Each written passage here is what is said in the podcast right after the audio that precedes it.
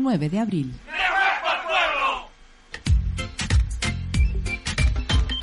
Continúa con la mejor programación las 24 horas del día, los 7 días de la semana en tu radio, 19 de abril.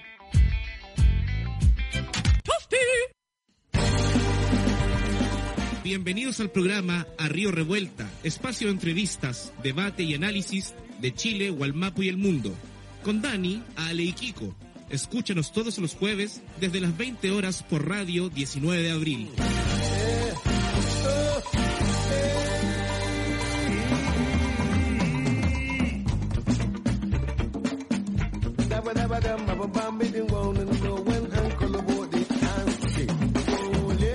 Somos Radio 19 de abril.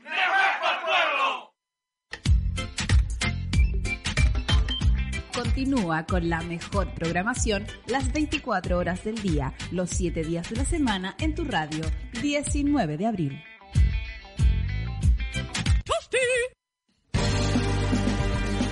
Bienvenidos al programa A Río Revuelta, espacio de entrevistas, debate y análisis de Chile, Gualmapu y el mundo. Con Dani, Ale y Kiko. Escúchanos todos los jueves desde las 20 horas por radio 19 de abril.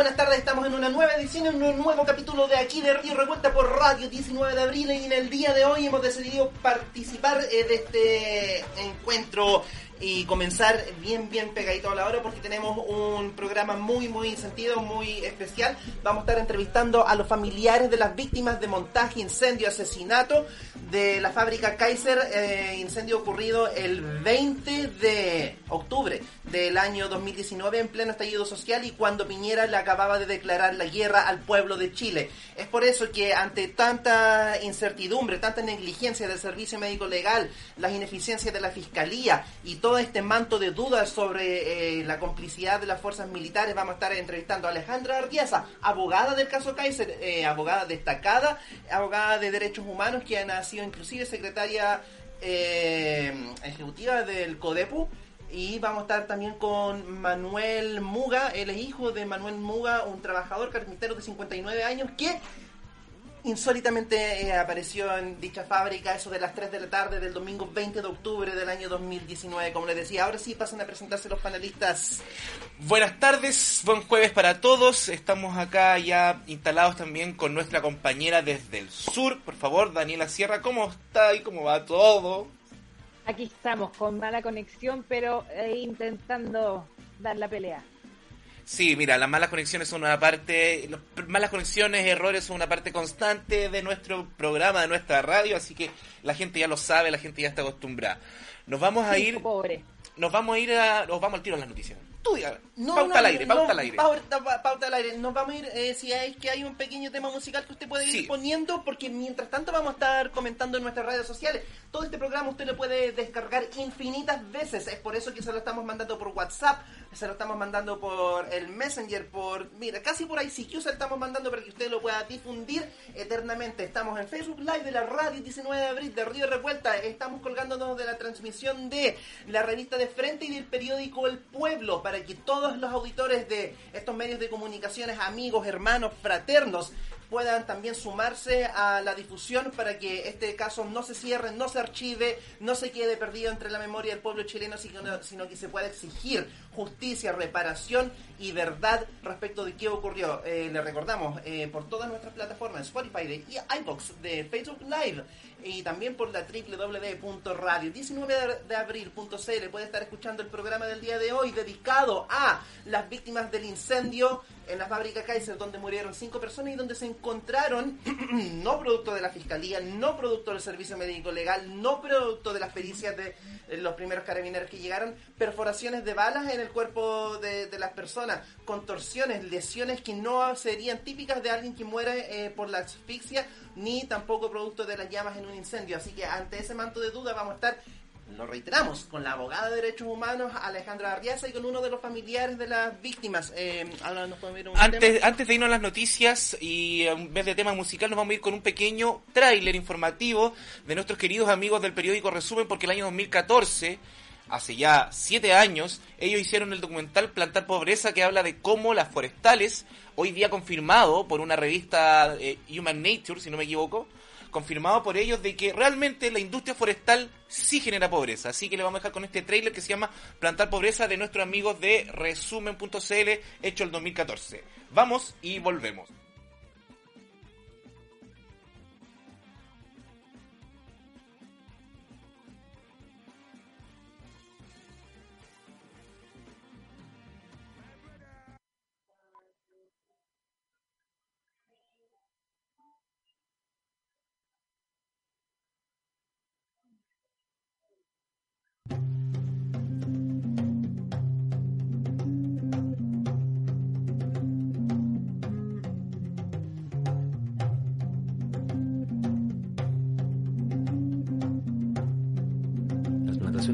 En Chile se han expandido fuertemente en los últimos 30 años, llegando a abarcar unas 3 millones de hectáreas que representan un 22% de la superficie total entre las regiones de O'Higgins y Los Ríos. Y es justamente aquí donde se han asentado los monocultivos forestales. De este modo, el sector forestal se constituye como el segundo rubro primario exportador del país después de la minería del cobre. Pero lo están haciendo con, a una escala de operación tan grande que están generando la destrucción del medio ambiente, tanto en el norte como, como en el sur. Y al destruir el medio ambiente afectan inmediatamente a, a las poblaciones locales, a las comunidades locales.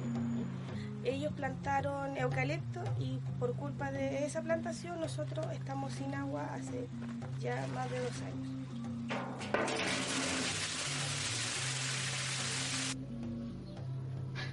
No hay agua, en serio, no hay agua. Y entonces las forestales aquí nos están haciendo un daño enorme. Nosotros creemos que los incendios forestales se provocan acá por, el misma, por la misma sequía.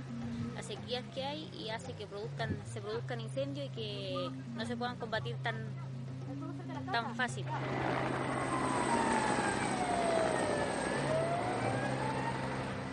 Hoy día, por ejemplo, se quiere reemplazar el decreto 701 por un decreto que permita no solo fomentar el monocultivo para el uso de madera y celulosa, sino que también para uso energético. O sea, ahí se están agregando incentivos para que se siga este modelo expandiendo en, en los territorios. porque tenemos un- una relación directa bastante fluida y nuestros temas son temas muy que planteamos de forma muy razonable y hemos sido en general atendidos.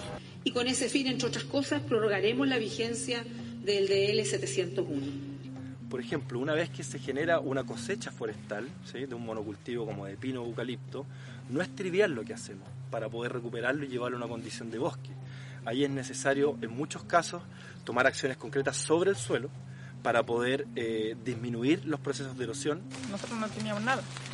Eh, teníamos que rebuscarla a las forestales, sacar leña agotada. Y bueno, ahora la gente tiene trabajo permanente. No es como la forestal, la, forestal cosecha. Y esto no, porque acá se ralea, se ralea, es un manejo, y el bosque sigue creciendo y vamos a tener pillitos siempre. Tampoco nosotros queremos la tierra para sobreexplotarla, en este caso, como lo hacen las forestales o lo hacen las- los latifundistas, ¿no es cierto?, con grandes tensiones de plantaciones de eucalipto, de, de pino.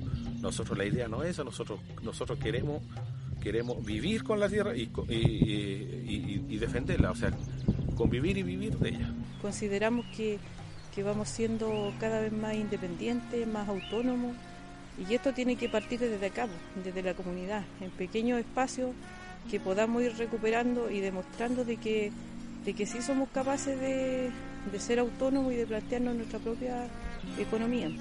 Si las comunidades toman conciencia de que tienen la soberanía por derecho propio y se constituyen como un poder local soberano, son los únicos que pueden parar las empresas de este tipo.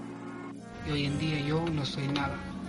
Y por eso voy a luchar y voy a seguir luchando. Pero les dejo de claro desde acá, desde la cárcel de Angol, de que tienen que hacer abandono de nuestro territorio. Eso no sería. Muchas gracias.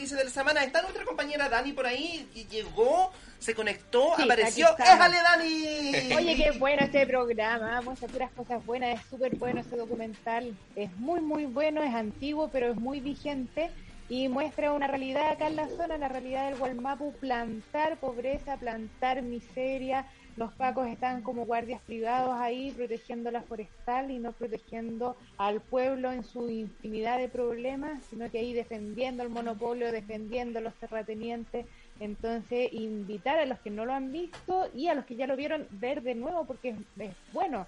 Y, y muchas de las personas que están ahí, que aparecen en el documental, siguen peleando por la defensa de la tierra, siguen peleando en contra de la usurpación, siguen peleando en contra del monopolio forestal. Y es una buena introducción también para la situación en la que estamos nosotros aquí en el Gualmapu, que es importante de destacar como noticia. ¿Se acuerdan que el ministro del Interior, el psicólogo Delgado, eh, dijo muy campante, vamos a encontrar al asesino del carabinero de aquí, eh, del Camino San Andrés, tal como encontramos al asesino de Enaín, y diciendo que con eso que Luis Tranamil, que reciencito está tan solo en prisión preventiva, que no se ha iniciado ni siquiera la preparación de juicio en contra de él, este que es el ministro del Interior, que es la autoridad máxima del orden y de la seguridad del Estado, que es quien instruye al Ministerio Público de cómo actuar, que es el que directa o indirectamente también instruye a los tribunales y a los jueces de cómo fallar, él dice sin juicio previo que Luis Tranamil es culpable. Entonces, su comunidad convocó afuera de la cárcel de Temuca, que es donde él está eh, privado de libertad, y llegó harta gente a solidarizar porque ellos presentaron un recurso en contra del ministro del, Inter- del Interior por la defensa de la igualdad ante la ley para que se desdiga de esta acusación previa sin juicio en donde declaró culpable a Luis Tranamil de algo que ni siquiera se ha aprobado, ni siquiera se han presentado eh, pruebas fehacientes en su contra.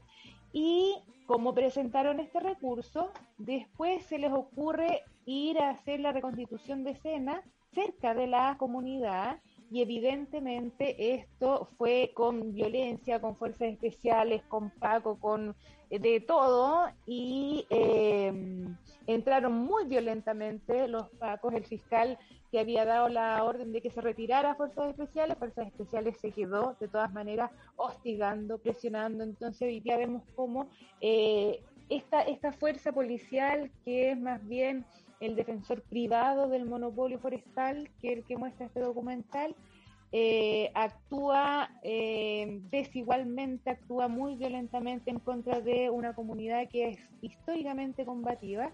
Entonces, por eso quería destacar esta situación.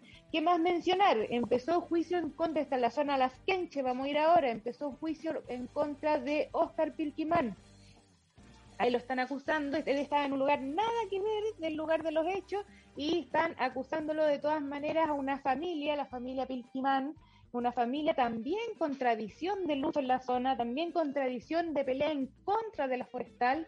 Muchos de ellos no se han vendido a la forestal como otros sí lo han hecho y al contrario siguen dando pelea, siguen dando batalla y esto explica también por qué entonces la persecución en contra de este muchacho Oscar Pilquimán, donde le están pidiendo muchos años de cárcel. Esperemos que la justicia haga realmente su trabajo y termine este juicio con la absolución del Lamien Pilquimán.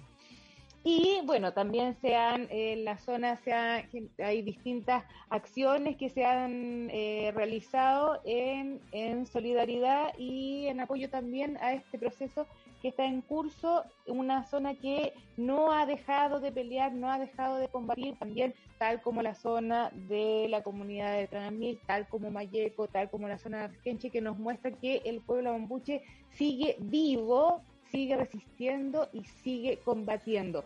No tengo más noticias porque creo que es muy importante que profundicemos en el caso Kaiser, que creo que es muy bueno que lo hayamos tomado en el programa y que dejemos el mayor tiempo posible para que la abogada y para que la familia nos explique más en profundidad to- todo el, el horror que eh, está presentando esta causa, en donde sí quiero mencionar una cosa, está presente el fiscal Armendaris, que es un fiscal que aquí en la zona ha causado mucho, mucho estrago también.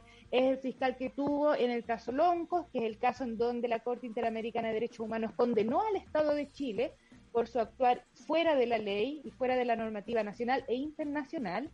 Es el fiscal que comenzó el caso Bombas, recuerdan el caso Bombas 1, donde metieron preso, pero a, a un montón de gente, la mayoría de ellos salió absuelto, donde torturaron psicológicamente a uno de los detenidos para que entregara gente con presencia de este fiscal horroroso Armendaris y un fiscal que además encubre violaciones y encubre a su familia directa cuando está acusado de abuso sexual y que lo ponen donde esté el fiscal Armendaris hay mano oscura y eso es lo que vamos a ver también con el caso Kaiser. Sí, nos vamos al tiro también para hacerla bien rapidito eh, con las noticias nacionales, también con tradiciones en Chile, tradición demócrata cristiana. Ahora Mico cambia criterio de conteo y reduce a la mitad la cifra de heridos oculares registrados por el INDH. En marzo de 2020, el Instituto Nacional de Derechos Humanos actualizó su reporte contabilizando en ese momento 460 casos de lesiones oculares, desagregados en 35 casos de estallido o pérdida y 425 de lesión o trauma ocular. La cifra venía acumulándose casi semanalmente en cada viernes que nos íbamos a manifestar desde el comienzo del estallido social y seguía una, una progresión lógica acorde eh, a, la argumentación y la, perdón, la aumentación de los casos. Y por ejemplo, si en el reporte del 18 de febrero el instituto registraba 445 heridas oculares, en, causó sorpresa que este año, en octubre, perdón, ya en, en, ya ahora en marzo del 2021, el último balance del INH, el, el instituto contabiliza 173 personas. Imagínate bajar de 400. Recuperaron los ojos. Recuperaron los ojos. 300 personas recuperaron los ojos y ya no tienen problema. Entonces, eh, dice eh, que es porque y lo que ¿qué es lo que hicieron para poder bajar esto es solamente contabilizar las cifras que se han denunciado ante la justicia. Entonces tenemos un montón de gente hay un montón de compañeros que algunos hoy día son familiares de presos políticos que son renuentes a denunciar. Muchas veces sabemos que no hay, no hay para qué explicar tantos casos de por qué no confiar en la justicia chilena. Y vemos ahora que uno de, un instituto que debería ser de los garantes de los derechos humanos, en este caso está mal contabilizando, está eliminando a gente que fue que ha, que ha recibido esta una de las peores torturas únicas en el mundo, que tiene que ver con los traumas oculares, con, con esa desidia que utilizaron los pagos, con esa desidia también que desde arriba los llamaron a castigar a los jóvenes que se estaban que estaban que se estaban manifestando y que estaban protestando. Así que ese cambio de criterio ya hay en la Cámara de Diputados, la Cámara de Derechos Humanos ya llamó a Sergio Mico. No sé qué están esperando, lo dijimos hace un año en este programa. Mico es parte de la DC y Mico no ha defendido los derechos humanos. Es un instituto que durante los primeros días del estallido se quedó callado, esperó a ver qué decían los informes oficiales de gobierno, así que simplemente ahora vamos a tratar de hacer eh, hashtag ahí en Twitter en todos lados fuera Mico del Instituto Nacional de Derechos Humanos. Hay que recordar también que eh, la Asociación de Funcionarios del Instituto Nacional de Derechos Humanos pidió la renuncia del Consejo en, pleno durante el estallido social. Le exigió la renuncia a todos y cada uno de los miembros del Instituto Nacional de Derechos Humanos, una demanda que ya lleva más de un año sobre la mesa. Eh, también eh, cabe recordar y mencionar que efectivamente es, o sea, el empleado eh, de, Sebastián Piñera, perdón, el empleador de Sergio Mico es Sebastián Piñera, porque es, debe ser ratificada la presidencia del INDH por la presidencia de la República, lo cual por supuesto que le resta independencia en este y en muchos otros casos a la forma de actuar que pueda tener el INDH. Y de hecho vamos a estar viendo en el próximo bloque eh, cómo esas negligencias administrativas, jurídicas, esa, oh, se me fue, esa forma eh, pusilánimes de referirse hacia la autoridad terminan consagrando las violaciones a los derechos humanos, terminan consolidando el atropello que ha sufrido el pueblo de Chile durante, vamos a decir, durante los últimos, durante el último año y medio, pero durante los últimos 200, si es que no más años. Entonces, eh, muy muy clara esta, esta poltereta que se da una vez más Sergio Mico. Él dijo que en Chile no se violaban los derechos humanos y ahora eh, sale con este pastelito. Nos vamos a noticias internacionales porque ya esto parece un chiste de mal gusto. Con el 99,98, 473.999999 de las actas y votos escrutados Pedro Castillo todavía no es el nuevo presidente de Perú. Por primera vez en este siglo se escogería un presidente de izquierda. Bueno, finalmente el profesor sindicalista ganó por el estrecho margen de, de 35 mil votos de un universo de votantes de más de 18 millones de personas. Si bien el resultado fue ratificado por la Oficina Nacional de Procesos Electorales, falta que el Jurado Nacional Electoral, que es otra instancia también eh, cargada a la mafia electoral, zanje las apelaciones de Keiko Fujimori, quien pretende impugnar más de 200.000 votos. Es decir, igual hay que estar atentos, damas y caballeros. Lo de izquierda también es para estar atento, porque es una izquierda la peruana, Sí. como le pusimos aquí en, en- en- en la pauta. O sea, es un profesor de izquierda, sindicalista, pero es machista, tiene di- dichos misóginos, está en contra del, del matrimonio homosexual, está en contra de la ley de aborto, entonces ultraconservador en Espérate. estas situaciones. ¿Ah? Alejandro, él, él se enorgullece de ser rondero y las rondas campesinas combatieron a los guerrilleros, combatieron a la guerra popular, combatieron a los que estaban peleando efectivamente por destruir el latifundio en Perú. ¿Cómo se frenó la guerra popular en Perú? Fue principalmente por las rondas campesinas. Entonces el trabajo que hace en contra de la guerra popular los ronderos es nefasto, es asesino, es masas contra masas. El Estado peruano pudo sofrenar la lucha en contra del latifundio que se estaba impulsando por la guerra popular en Perú, principalmente con las rondas campesinas. Entonces no, no es un orgullo, las rondas campesinas asesinaron a muchos combatientes y luchadores y guerrilleros en Perú. Entonces, la presentación que se hace de las rondas campesinas como organismos democráticos del pueblo e- es, completamente equivocada, distorsionada, porque las rondas campesinas fueron impulsadas y armadas por el Estado para combatir la guerrilla. Tenemos un símil acá, precisamente con las juntas de orden y, las juntas de vigilancia, que también son estas juntas autónomas que uno dice, oh, son pequeños campesinos o agricultores, y en verdad son grandes latifundistas que contratan a fuerzas paramilitares para controlar eh, las recuperaciones y la autonomía territorial del pueblo mapuche en este caso, y lo que hizo el MRTA y el Sendero Luminoso, también muchas otras organizaciones locales en el Perú durante los años 80 y 90. Y con esto nos estaríamos yendo a un breve eh, corto para eh, corto documental E introductorio. introductorio porque al regreso vamos a tener la entrevista el plato fuerte entre comillas no queremos ser sens- sensacionalistas pero vamos a tener a los entrevistados del día de hoy aquí en el Río Revuelta en la www.radio19deabril.cl en nuestros Facebook Lives si es que no nos estás escuchando si es que no escuchaste el día siguiente si es que hoy día es viernes de la mañana y recién nos estás escuchando bueno próximo jueves tú te sumas a las 8 de la tarde por nuestra frecuencia, por nuestra sintonía, por nuestras plataformas eh, audiovisuales. Y ahora sí, Lo vamos. dejamos con una pequeña introducción que también los instamos a que los busquen el día más largo a un año del caso Kaiser. Vamos con unos primeros minutos.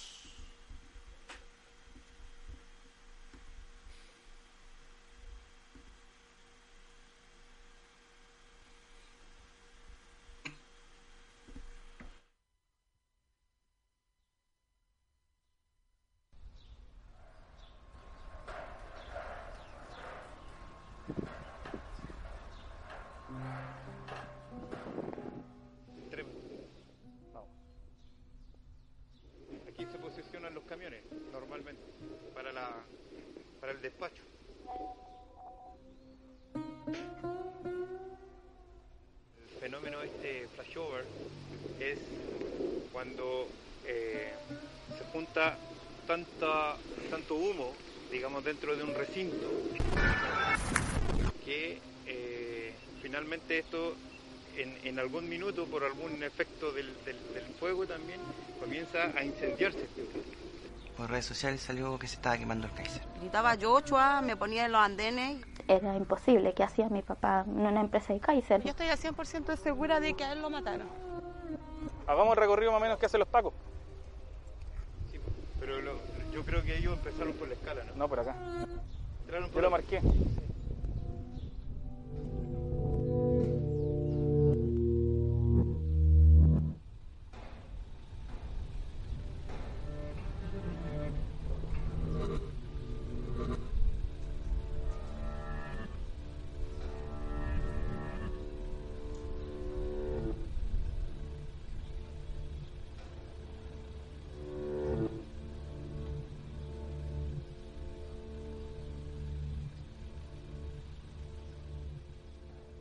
Estamos acá, Luis, al frente de la bodega Kaiser, en el sector inmediato a lo que fue el supermercado líder de la hacienda, que más o menos a las 10 de la mañana de ese día 20 de octubre fue también ingresado, digamos, en, en- en la mañana para ser sujeto a un saqueo en circunstancia que todavía estaba ingresando la gente que trabaja acá. Esto está pasando ahora en el líder, aquí de Miraflores. La gente está sacando todo lo que puede. Todo el mundo entrando al supermercado. Pegando la zorra. Está llenísimo, no se puede ni avanzar. Toda la gente culiada corriendo por todos lados. Sacaron una bomba lacrimógena allá. Mira, cagadita, weón.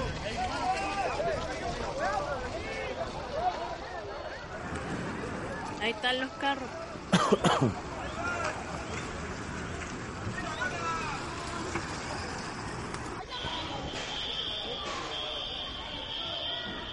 Está la pura zorra, weón.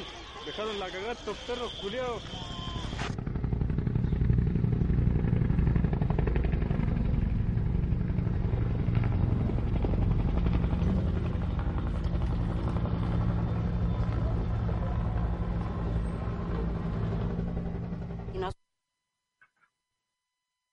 De vuelta, así sin música nomás. Sí, sin música porque no queremos que nos inter- se nos interrumpa. El video introductorio que acabábamos de ver eh, por aquí por Río Revuelta dice relación con el incendio de la fábrica Kaiser que le costó la vida a por lo menos cinco personas el 20, el domingo 20 de octubre del año 2019, a dos días del llamado estallido o revuelta social a partir del cual nuestro programa lleva su nombre.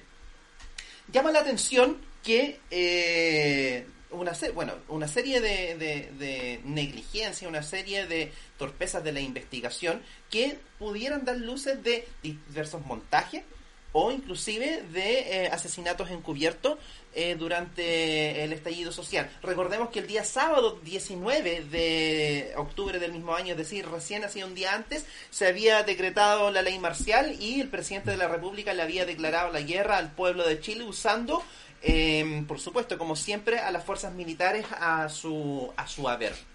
Este caso del incendio de la fábrica Kaiser tiene muchas aristas y tiene muchas dudas sobre qué es lo que realmente ocurrió. Porque, en primer lugar, no se dio a conocer al principio el hecho de que muchos de estos cuerpos tenían perforaciones de bala. En otros casos se vieron que las posiciones en las cuales se habían recogido los cuerpos no correspondían a las posiciones típicas en las cuales una persona está al momento de morir por asfixia o en medio de- de un incendio.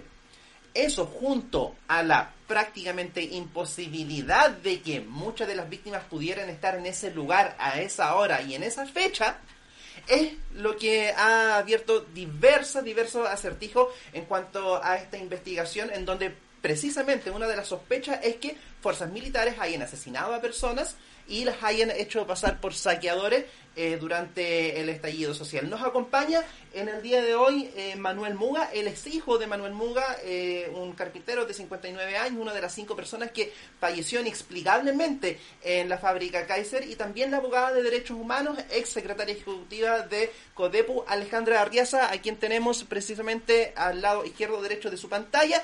Eh, Alejandra, muchísimas gracias por estar con nosotros, igualmente a la familia de Manuel Muga. Y bueno, partir preguntando eh, cuál es la situación actual de la investigación. Así que nos pueden entregar más antecedentes, considerando que este tema sube y baja en la prensa y eh, a lo mejor mucha gente se le olvida cuáles son las principales sospechas que ustedes tienen. Entonces, si es que nos pueden dar un, un preámbulo más general y después en qué va el caso hoy en día, para después entrar en materia. Claro que sí. Hola, buenas noches a todos. Gracias por invitarnos. Para mí es muy importante este espacio y poder difundir lo que está sucediendo con esta investigación. Por cuanto, como veíamos en el video, este hecho es grave, es lamentable, es un hecho que tiene muchas aristas, que aún a un año, ocho meses de sucedido estos hechos ilícitos, no tienen esclarecimiento. Aún no tenemos verdad, mucho menos justicia. Es un caso que se encuentra aún en investigación por parte de la Fiscalía Centro Norte, sin formalizado, porque ni siquiera se ha logrado acreditar cómo sucedieron los hechos. Las familias aún no tienen una respuesta de qué hacían sus familiares en ese lugar donde los encuentran. Estas muertes no son naturales. Esta muerte fue provocada. Y claramente el señalar de que murieron por asfixia simplemente y no dar una mayor investigación abre un espectro de dudas respecto a cuáles serían los móviles efectivamente para que les dieran muerte a estas personas en ese lugar. Aquí el informe de autopsia rápidamente señaló que serían por asfixia. Más, ahondando en la investigación, se ha determinado que los cuerpos tenían también múltiples lesiones que fueron previas o coetáneas a la muerte de ellos. Hay fracturas, hay orificios en su cuerpo, incluso uno de los cuerpos presentaba una herida de bala en el interior. Mm. Y eso nos da pista de que efectivamente aquí hubo una situación previa que tiene que ser investigada. No solamente la causa de muerte, sino que qué hacían ahí, qué sucedió en esos momentos previos y coetáneos a la muerte. Eh, la investigación ha estado con muchas dificultades. Como señalaba Daniela, efectivamente Javier Armendáriz ha tenido un rol muy importante en este caso. Y desgraciadamente no es un rol que nosotros podamos valorar como alguien que tiene por objeto investigar y esclarecer los hechos, sino que muy por el contrario. Él llegó ese mismo día, mientras estaba aconteciéndose este incendio, al lugar en su calidad de bombero. Y decretan las primeras diligencias y llama la atención que el fiscal regional, que es una persona experta en el tema, no haya cerrado el sitio del suceso, por ejemplo, ni adoptado las primeras diligencias más básicas de una investigación donde haya el resultado de cinco personas muertas. No se cerró el sitio del suceso, no se llamó tampoco a la brigada de homicidios para que tomara las primeras pericias e iniciara la investigación, sino que se derivó al OS9, a una brigada de carabineros que no tiene una especialidad alguna y que no dice relación con que efectivamente adoptaran las diligencias más pertinentes y necesarias al inicio. Eh, durante mucho tiempo eh, se permitió además que fuera desmantelado, se entregó rápidamente a los dueños del lugar, se han hecho todas las gestiones para cobrar los seguros y por lo tanto las aristas que podemos nosotros, eh, como los que trabajamos en este caso junto con la familia, pueden despertar dudas que tengan por objeto o cobrar seguro o bien ocultar otros hechos ilícitos en este caso. Las aristas son muchas y como señalo, hay muy pocos antecedentes por cuanto no existió una debida investigación al inicio, con lo cual se ha dificultado mucho hoy día poder eh, reconstituir los hechos que nos lleven a un año, ocho meses atrás. Eh, hay muchas diligencias pendientes, hemos logrado a lo menos ahora que nos den lugar a varias diligencias que tienen por objeto apuntar precisamente esclarecer hechos, más que responsabilidades en este minuto. Eh, Alejandra, una, una pregunta, eh, porque queda bien en evidencia de, de, la, de, la, falta de precisión en el procedimiento de, de investigación muchos de los antecedentes son entregados por la misma familia que, que, va al lugar de los hechos y descubre cuestiones que son vitales, que, que la ropa de uno de ellos estaba en un lugar, la ropa, las llaves de uno de ellos estaba en un lugar, y, y cómo explica eso. Y entonces, eh, porque eso uno lo, puede ver eh, buscando en internet y es horroroso el caso, es muy irregular, muy una investigación muy irregular, muy viciada. Eh, mi pregunta es si han podido incorporar a la investigación esos descubrimientos que se han hecho fuera del proceso de investigación. O sea, cómo, cómo se ha podido ponderar todos esos antecedentes que dan cuenta de que los cuerpos, algunos de ellos fueron trasladados a ese lugar sin vestimenta, eh, con balas y etcétera. Entonces, ¿cómo, qué, ¿qué orquestación coherente ha podido dar el ente investigador para explicar todos esos antecedentes que, que aparecen o todavía están con elementos sueltos que, que desde, desde, la perspectiva de ellos, porque es bien, es bien eh, impotente la posición del abogado querellante, porque si bien uno puede ver cosas, quien dirige la investigación es exclusivamente la fiscalía. Entonces, aunque el, la familia y el abogado y los peritajes y los metaperitajes, que es lo que se ha hecho en esta causa, muestren claramente de que eh, hay, un, hay responsabilidad que no se está imputando de buena forma. Si el fiscal no quiere tomar la, la iniciativa, uno queda de brazos cruzados prácticamente y, y, con la obligación de hacer lo que se está haciendo hoy día, que es seguir denunciando, seguir masificando lo más posible el, el cúmulo de irregularidades. Pero para cerrar, eh, la pregunta es si se han incorporado esa, esos antecedentes que, que, muestran evidentemente la irregularidad de, eh, procedimiento que hace, además del metaperitaje, ¿me entiendes? ¿Cómo, cómo la Fiscalía ha incorporado esos antecedentes que, que han salido a la luz y que son importantes de ponderar? Como tú bien señalas, eh, Daniela, ha sido la familia la que ha tenido que ir a buscar las pruebas. Hemos tenido que hacer llamados públicos a que la gente nos aporte videos, fotos, eh, relatos, porque la Fiscalía no ha ido a buscar esos antecedentes. Eh, recordemos que en el mes de noviembre del año 2019, familiares junto a unos documentalistas y una periodista concurrieron a la empresa Kaiser, hicieron el mismo recorrido que hizo Carabineros cuando ingresó y descubrió el hallazgo de estos cuerpos. Y ahí encontraron aún elementos fundamentales para la investigación. Encontraron restos de ropa, unas llaves, pedazo de un cinturón. Y ellos inmediatamente se comunican con el juez de garantía, el juez de garantía a su vez con el fiscal que instruye la causa para señalar de que estaban estos elementos.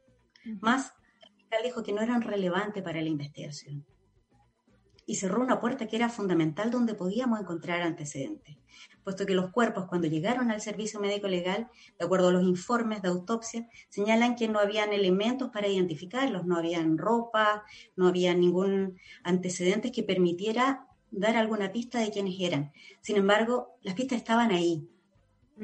Claro. Estaban a la Además, encontraron bidones de acelerante en las Sí. afueras de la empresa Kaiser que estaban con orificios para que saliera este líquido y ocasionara el incendio y tampoco fue relevante para el fiscal tener acceso a ese material que es fundamental a nuestro juicio para poder determinar. Entonces, por lo tanto, han existido como dos investigaciones, la que realiza el Ministerio Público y la que está realizando la propia familia y las personas que están interesadas en colaborar, profesionales que se han acercado eh, de buena fe que han puesto sus conocimientos al servicio de esta investigación para poder hacer informes y metaperitajes, como tú señalas. Eh, recientemente, y a raíz de que el caso ha vuelto a salir a la luz pública, eh, el fiscal está recogiendo estos antecedentes, bastante tardío a nuestro juicio, pero se están incorporando. Y por lo tanto, hemos logrado hacer llegar, por ejemplo, los videos completos que hemos nosotros logrado eh, recopilar a la carpeta investigativa y hemos logrado además sacar esta investigación de manos de carabineros, puesto que todas las diligencias estaban siendo llevadas adelante solo por carabineros. Y hemos logrado ahora que las órdenes de investigar eh, sean a través de la Brigada de Derechos Humanos de la Policía de Investigaciones, que nos da muchas más eh, garantías de imparcialidad respecto de la investigación y que se hagan cargo de estos antecedentes. Hay una orden de investigar amplia hoy día donde se están tomando estos elementos que nosotros hemos logrado incorporar eh, con el objeto de que esta brigada más especializada pueda ir reconstituyendo los hechos y tomando los relatos a personas que son fundamentales y que nunca se hicieron. Por ejemplo, a los bomberos que concurrieron al lugar, que son de varias compañías de bomberos, más de 400 funcionarios llegaron al lugar, no han sido entrevistados. Solo se le tomó declaración a dos de ellos. Tampoco se habían solicitado las cámaras que portaban ellos, ni las cámaras que tenía Carabineros, ni las cámaras que existían en la empresa Kaiser, que eran más de 20. Entonces, con esos elementos, nosotros esperamos que efectivamente esta investigación pueda aportar antecedentes relevantes para esclarecer los hechos y obviamente en base a eso ir avanzando hacia las responsabilidades penales que existen claramente en esta, en esta situación.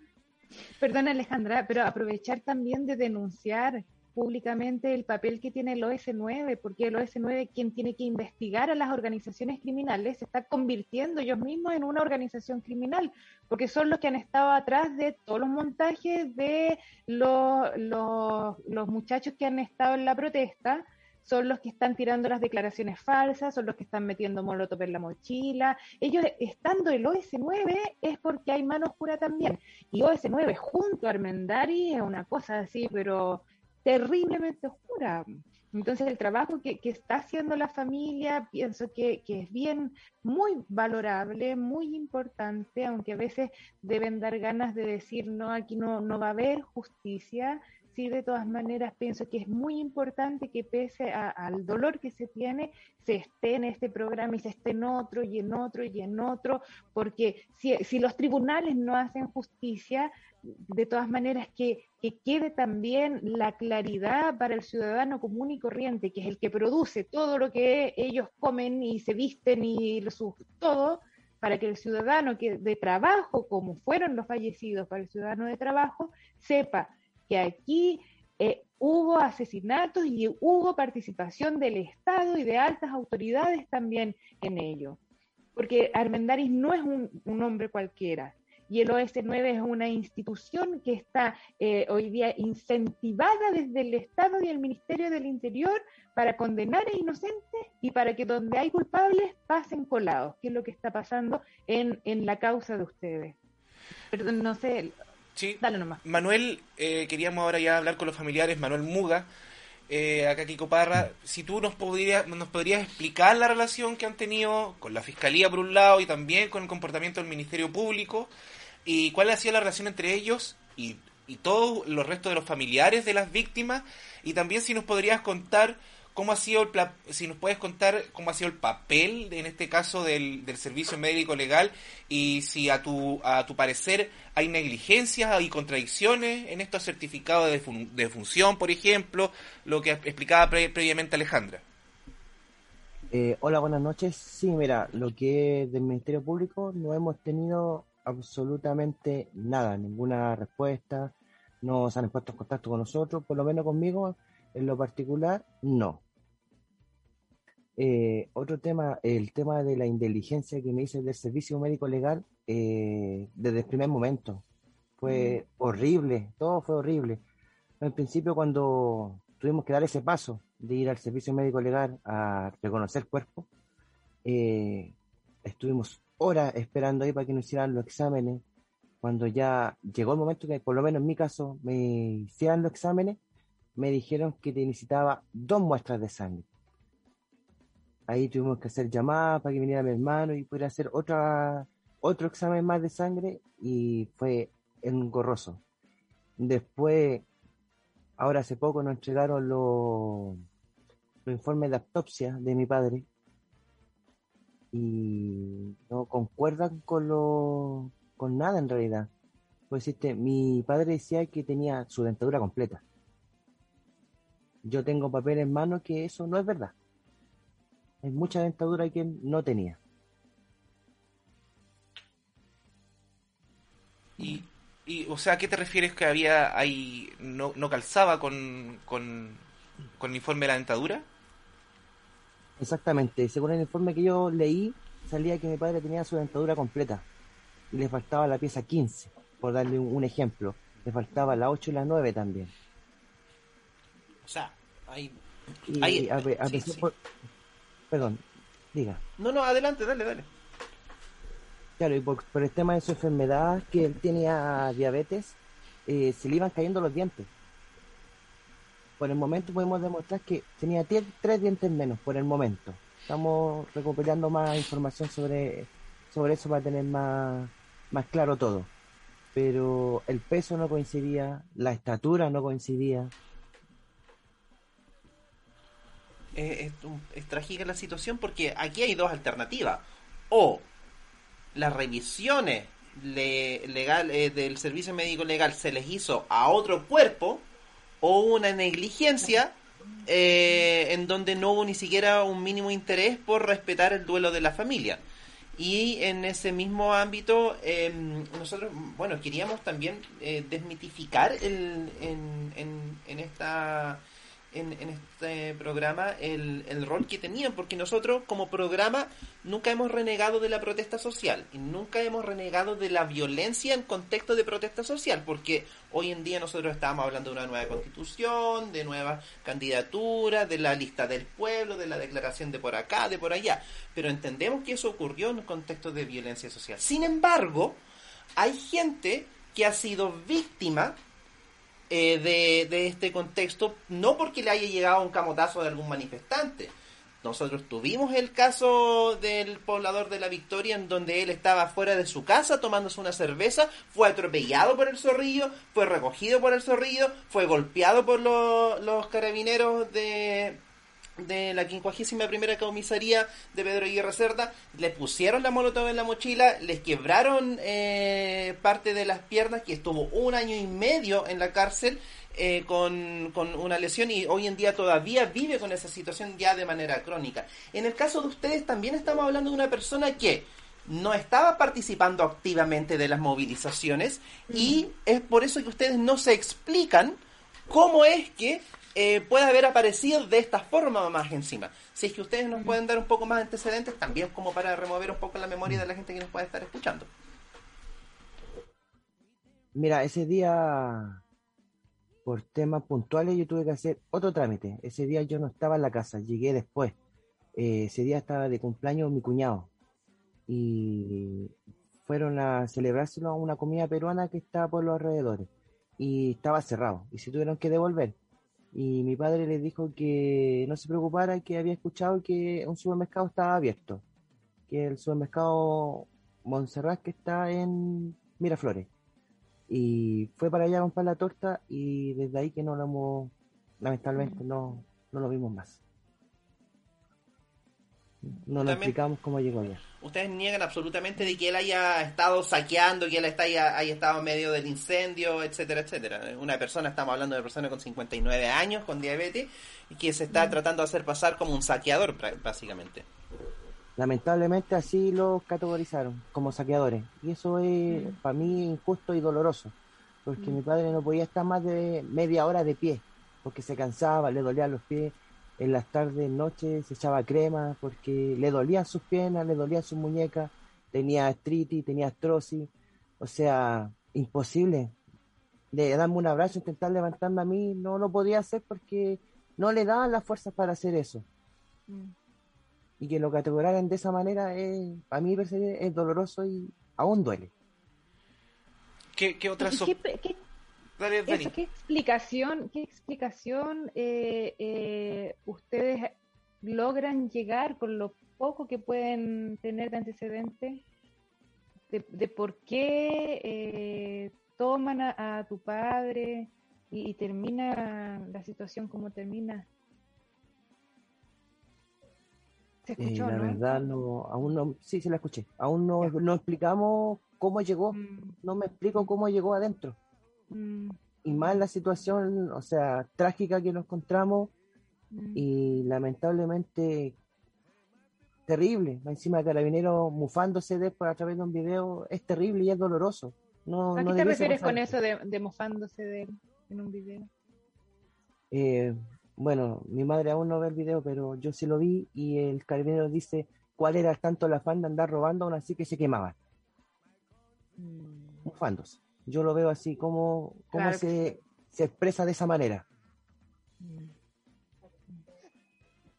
Y no sé si podría contestarnos también la también la parte de Manuel, la abogada, ¿qué otras sospechas hay en las otras familiares también?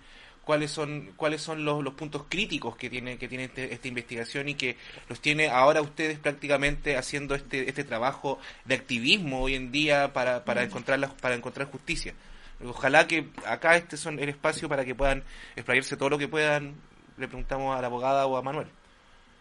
¿Quién quiere Mira, hablar primero? Hay muchos elementos también que nos hacen recapacitar y tratar de buscar qué sucedió en los momentos previos al incendio. Porque primero es importante saber si llegan ahí voluntariamente o fueron llevados contra su voluntad. Es algo que aún no tenemos comprensión. Eh, respecto de lesiones, todos los cuerpos presentan fracturas. Y fracturas, algunas se pueden explicar por el calor, nos explicaban médicos, pero hay otras que son realmente de otra naturaleza. Y eso es lo que hay que poder determinar. Y respecto de la munición que encuentran en el pie de uno de las víctimas que fallece ahí, creemos que esa es una de las piezas fundamentales que nos va a poder dar luces una vez que llegue el resultado del peritaje para determinar qué tipo de arma era.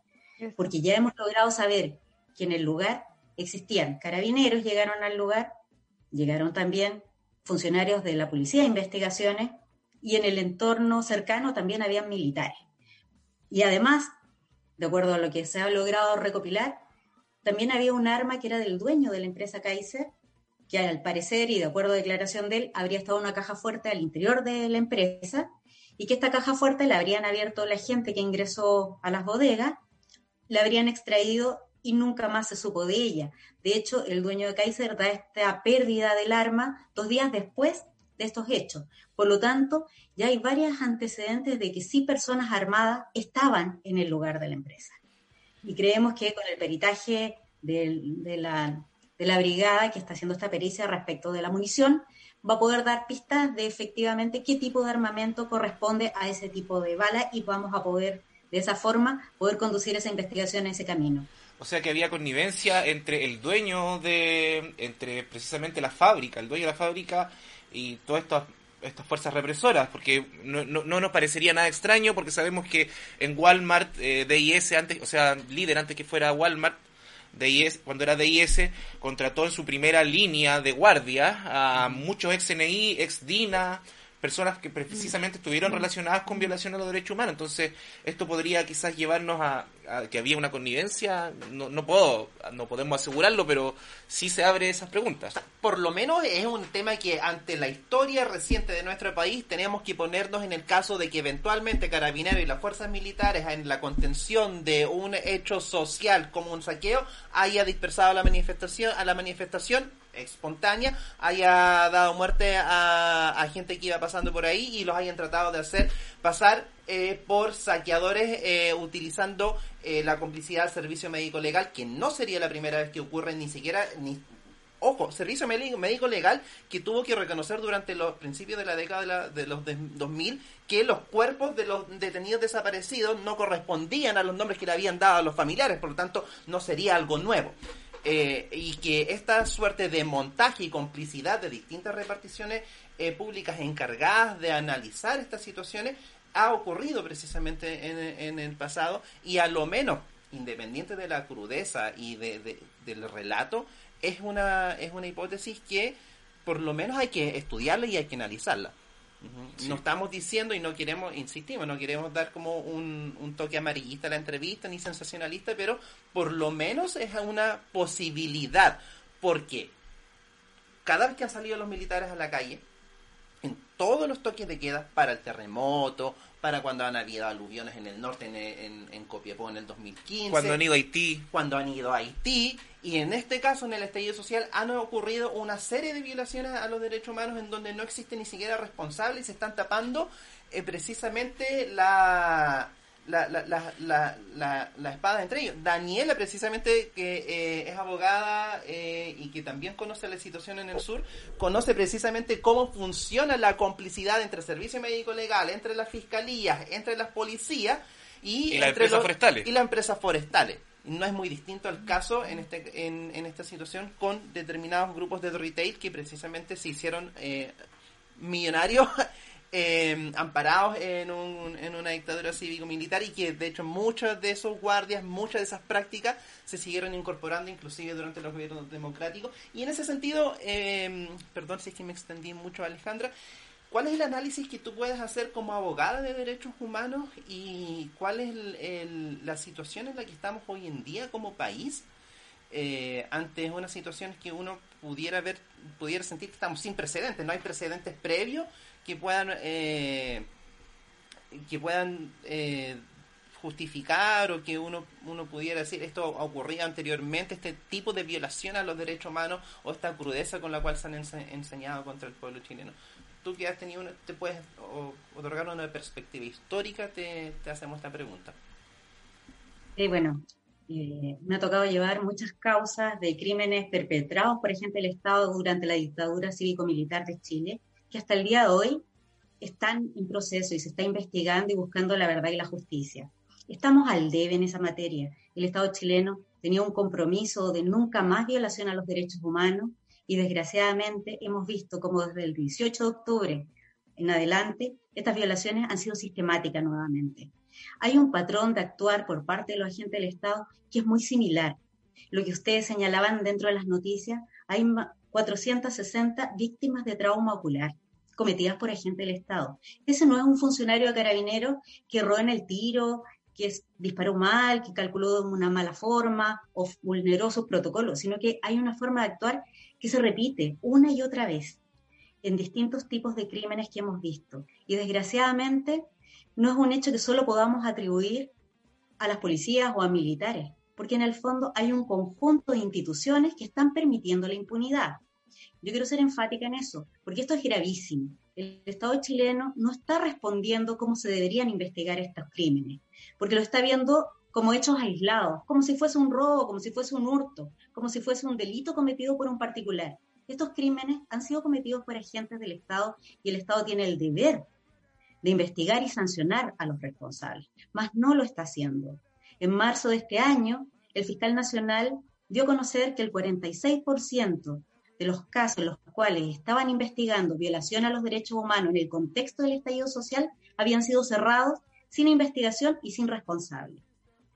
Eso es gravísimo y eso deja al Estado chileno en una deuda con la comunidad internacional y con toda la humanidad en definitiva. Hoy día recién se ha dado a conocer la primera sentencia contra un funcionario de carabinero por haber cometido apremios ilegítimos y detenciones ilegales. Y es una pena que a mi juicio deja mucho que desear, porque si bien condena a un funcionario de carabinero, la pena por apremios ilegítimos con resultado de lesiones graves es de cuatro años y por el delito de detención ilegal le suma un año más. Y lo más grave es que le otorga los beneficios de la ley 18.216, es decir, va a cumplir en libertad vigilada este funcionario carabinero. Y se sanciona solo uno, siendo que aquí hay una responsabilidad clarísima de mando.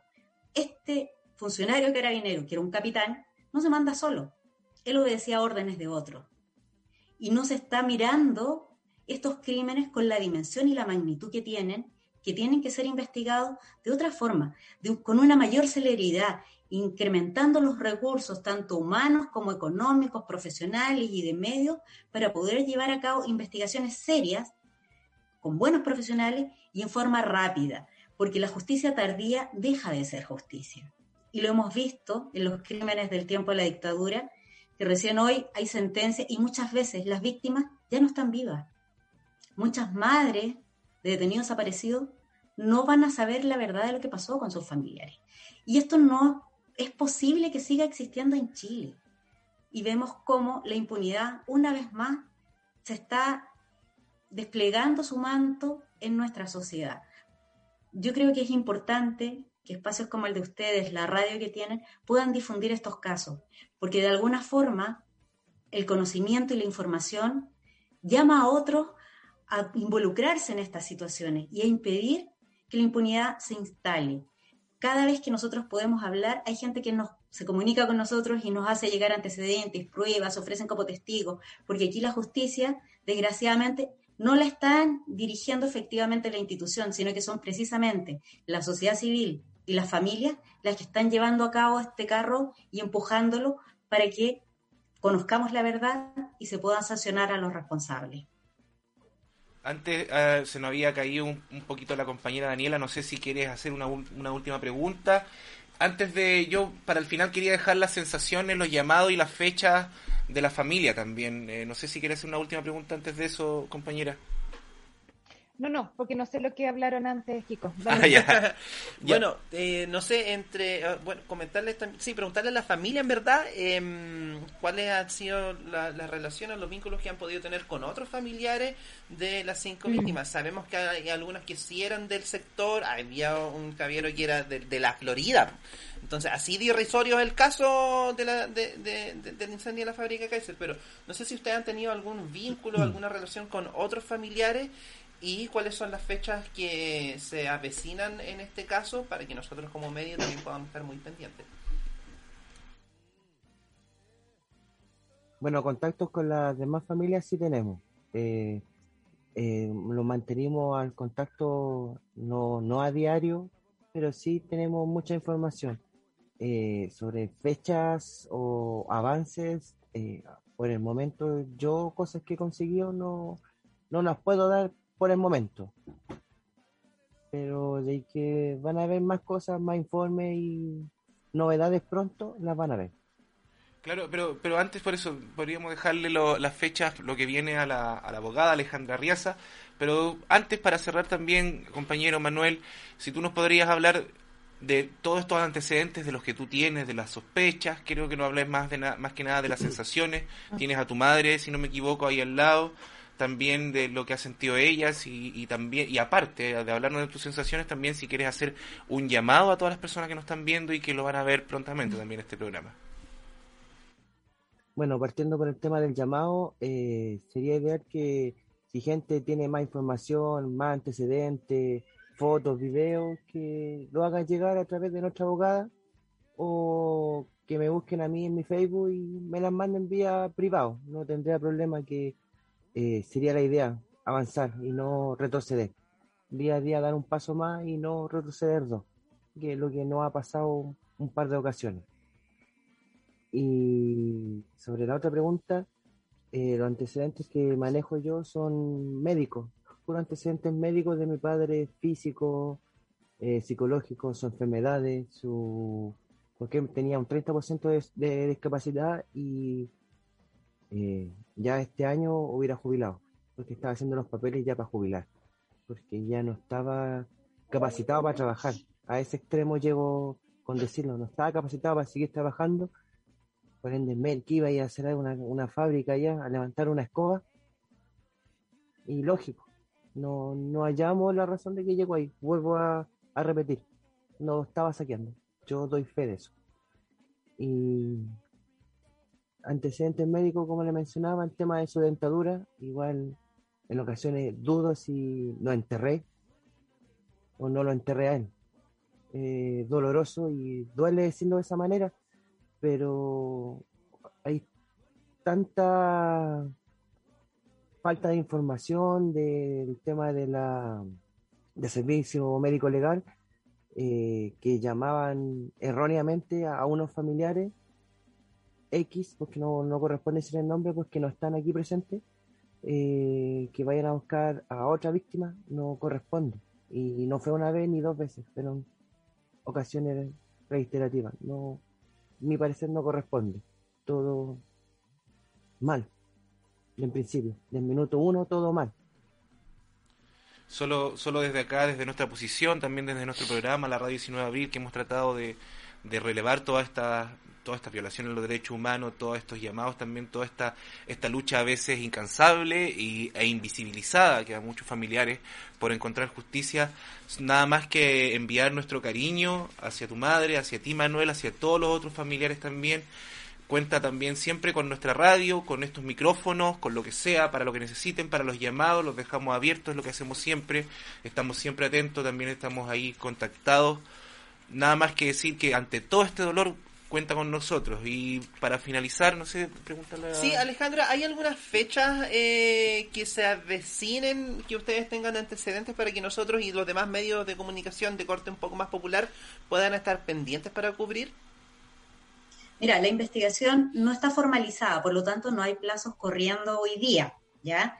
Sin embargo, la orden de investigar que está que se había decretado se cumplía ahora el plazo de investigación que se había dado y se extendió.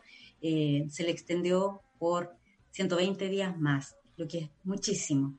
Eh, sin embargo, eh, si tenemos información antes, nosotros mismos vamos a contactarlos, ya queda el vínculo y obviamente para nosotros es muy importante que ustedes nos ayuden a difundir esto. Así que apenas hayan novedades, no duden que nosotros los vamos a llamar también.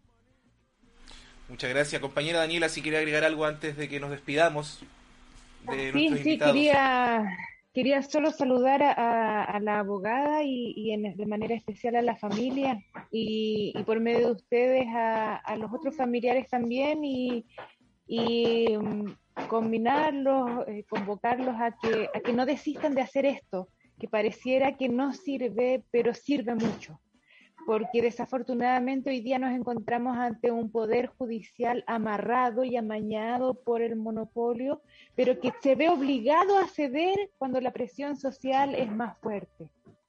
Es lo que pasó con este violador en Temuco, de que lo formalizan y está en prisión preventiva porque el movimiento de mujeres se, se manifestó en contra de, él, pese a que era un cabro ricachón, de todas maneras hubo que formalizarlo y está en prisión preventiva.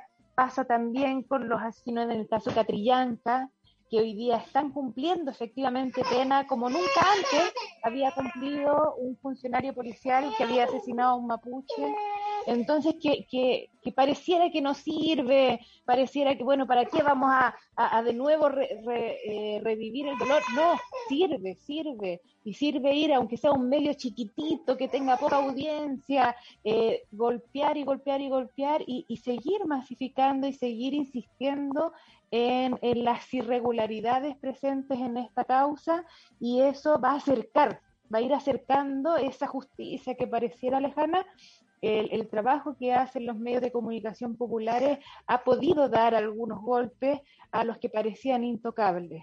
Entonces, qué bueno que estuvieron dispuestos a participar en el programa y, saludar evidentemente el trabajo de, Alejandra, que, que pareciera que se pelea con molinos de viento, pero en realidad son peleas que dan fruto, de que dan fruto y, eso, y, y, y- y qué bueno que pudimos tenerlos acá y, y reiterar que cualquier cosa, cualquier información, eh, que ustedes cuenten con el programa y cuenten con otros medios también que pueden contactarse con ustedes para seguir masificando esto. Eso. Bueno, sí, muchas muchas gracias a todos y todos quienes han, han podido estar en el programa el día de hoy. Nos despedimos ahora al menos de ustedes. Em, vamos a estar hablando ahí por el interno, pero bueno, como le decíamos a toda nuestra audiencia, estuvo con nosotros los familiares, el hijo de Manuel Muga, carpintero de 59 años, en representación de la familia eh, junto a, a su madre.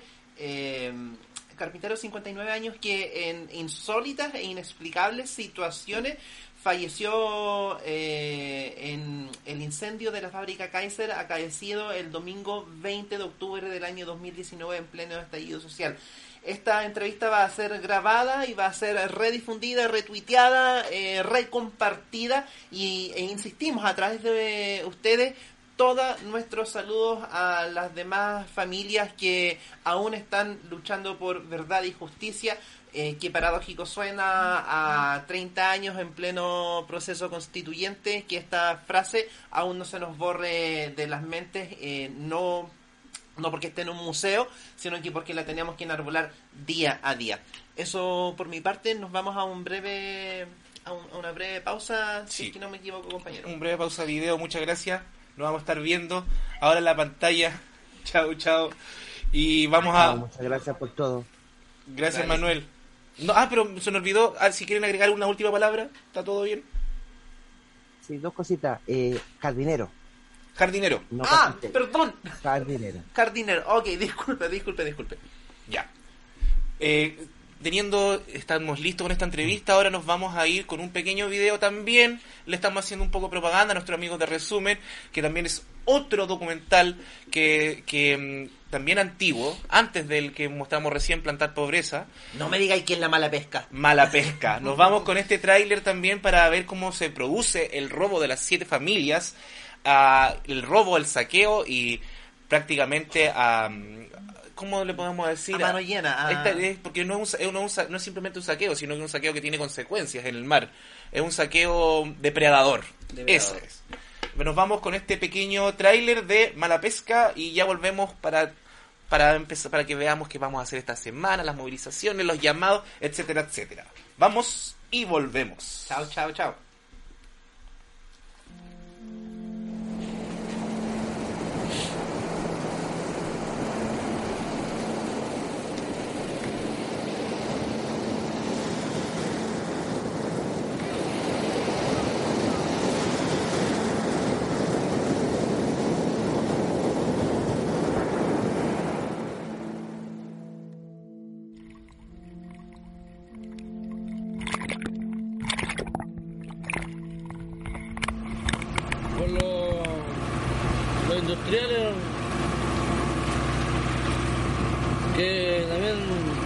Sacan el, pescado que estamos, andamos pagando nosotros.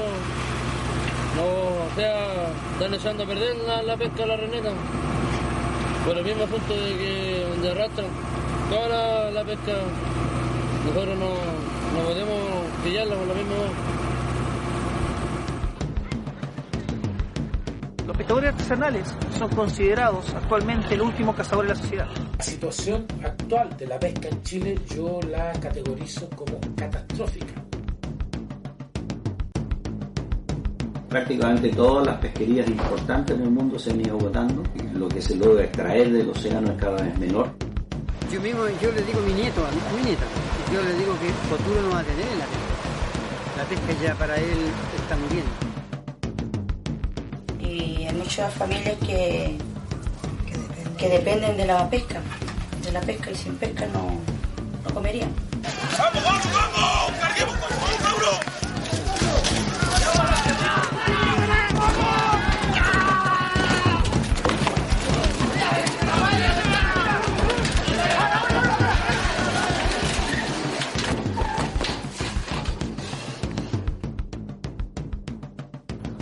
Tiene la flota nacional y también hay una flota internacional depredando sobre ellos en forma continua, no hay, no hay población que pueda aguantar eso. porque esto se ve, se ve feo, que el día de mañana ya no va a haber alimentación. regulan la pesca de nuestra caleta y no regulan la pesca de la, de la gran industria pesquera que es la que ha destruido los recursos del mar en estos últimos años.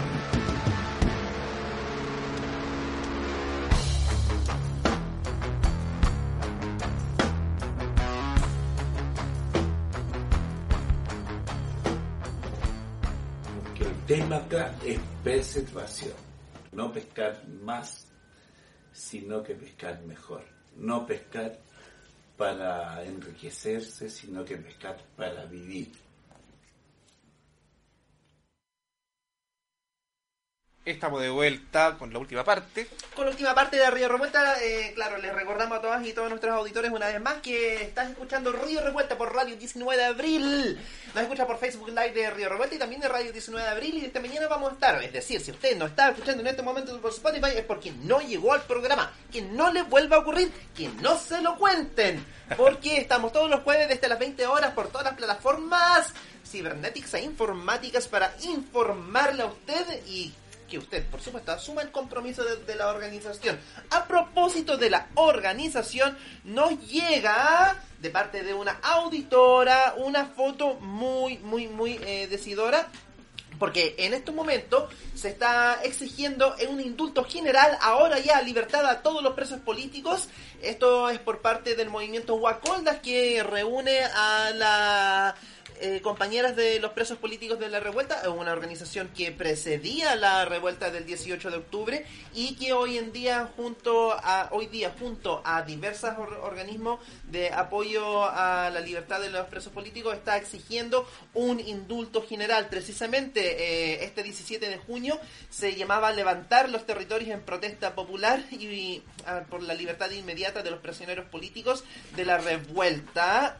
Eh, pues un caceroleo que se va a volver a repetir, así que si usted escucha esto es cacerolas, estas ollas eh, golpeándose entre 10, entre 9, 10, 11 de la noche, es precisamente para exigir la libertad de las y los presos de la revuelta. ¿Tenemos otra, tenemos una noticia complementaria? Sí, no, son simplemente hacer, eh, volver a las noticias revueltas de la semana, que ayer, eh, gracias al gatillo fácil de otro Paco, falleció un, un joven menor de edad que estaba, bueno, abriendo un auto y inexplicablemente llega carabinero, un de policía civil, eh, saca su arma de servicio y mató ayer a un poblador de la Victoria, así que también sabemos que hubieron protestas ayer, eh, los vecinos salieron por esta mm, por este terrible otra vez asesinato de los Pacos.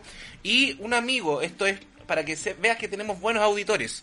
Nos dice, los micos, hablando de los micos, de los micos de, del INDH, los micos son de Concepción, su padre Sergio, broncopulmonar, es dueño de la clínica Lincoyán y accionista de Cresic. Además tenía participación en la cadena supermercado Las Brujas. ¿Te acordáis de Las Brujas? Ay, Dios mío, oye, pero eh, Ah, se las traen esto. Sin mencionar al, al hermano que fue decano y que es economista de la Facultad de Economía y Negocios de la Universidad de Chile. Así que eso, eso con las nefastas castas que nos inundan en este país, en estas latitudes. Comentarles que el próximo martes 22 de junio estaremos transmitiendo por radio 19 de abril un conversatorio con... Esta es como la parte amarilla de Radio 19 de Abril, pero bueno, estaremos transmitiendo por Radio 19 de Abril un conversatorio con los constituyentes del Distrito 13 Kiko. Corresponde a las comunas tan diversas como El Bosque, San Ramón, Pedro Aguirre Cerda, La Cisterna y con constituyentes tan Y falta lo polémicos. espejo, lo espejo. Ah, los espejos, perdón. Con constituyentes tan polémicos como la actriz Malucha Pinto, el nada recordado subsecretario de Desarrollo Social de Bachelet, Marco Barraza,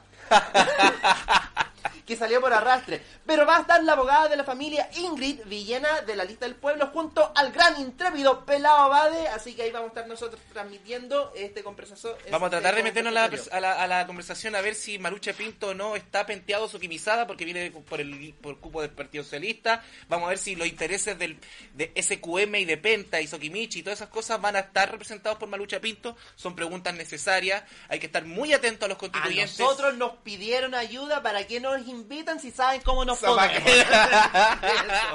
¿Para qué nos invitan? Oye, oh, Claro. se nos cayó la Dani. Sí, Eh, sí, sí tiene problemas con la señal, está en el sur, está ahí entre medio de tormentas y también, como siempre sabemos que eh, ahí el, el sabotaje que nos hacen desde el poder.